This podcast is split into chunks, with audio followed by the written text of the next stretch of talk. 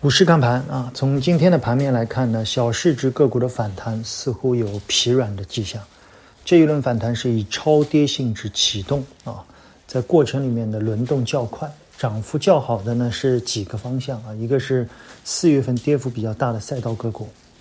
第二个呢是有一些政策扶持的汽车类行业啊，其实汽车在四月份和五月份的影响。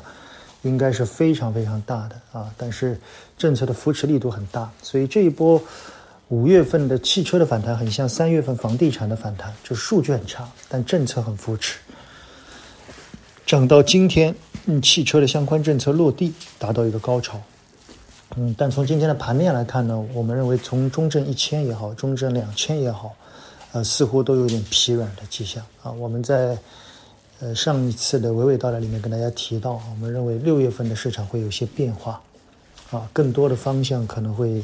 往一些低估值和消费上去靠。在历史上，中美利差这样的反向走势的过程里面，往往成长股的机会是比较小的，啊，当然超跌以后会有反弹。我们的政策内部的流动性使得他们依然有反弹的余地，但没有大的行情，啊，这是我们总体的看法。指数可能也在三千一到三千二之间要形成一些震荡了，要做好一些准备，好吧？明天的娓娓道来，我们会继续的跟大家聊一聊最近我们看到的一些制造业的行业啊，包括我们这一期订阅内容，我们可能想做一些关于纺织行业的研报啊。今年的整体从长周期的行业来看，可以选择的余地比较小，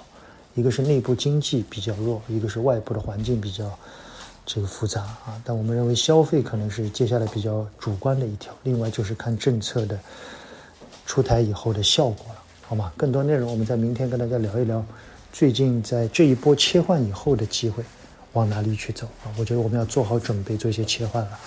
该兑现利润的小市值个股上，我觉得大家可以开始考虑，逐步逐步的在五月底兑现利润，仅供参考。谢谢大家。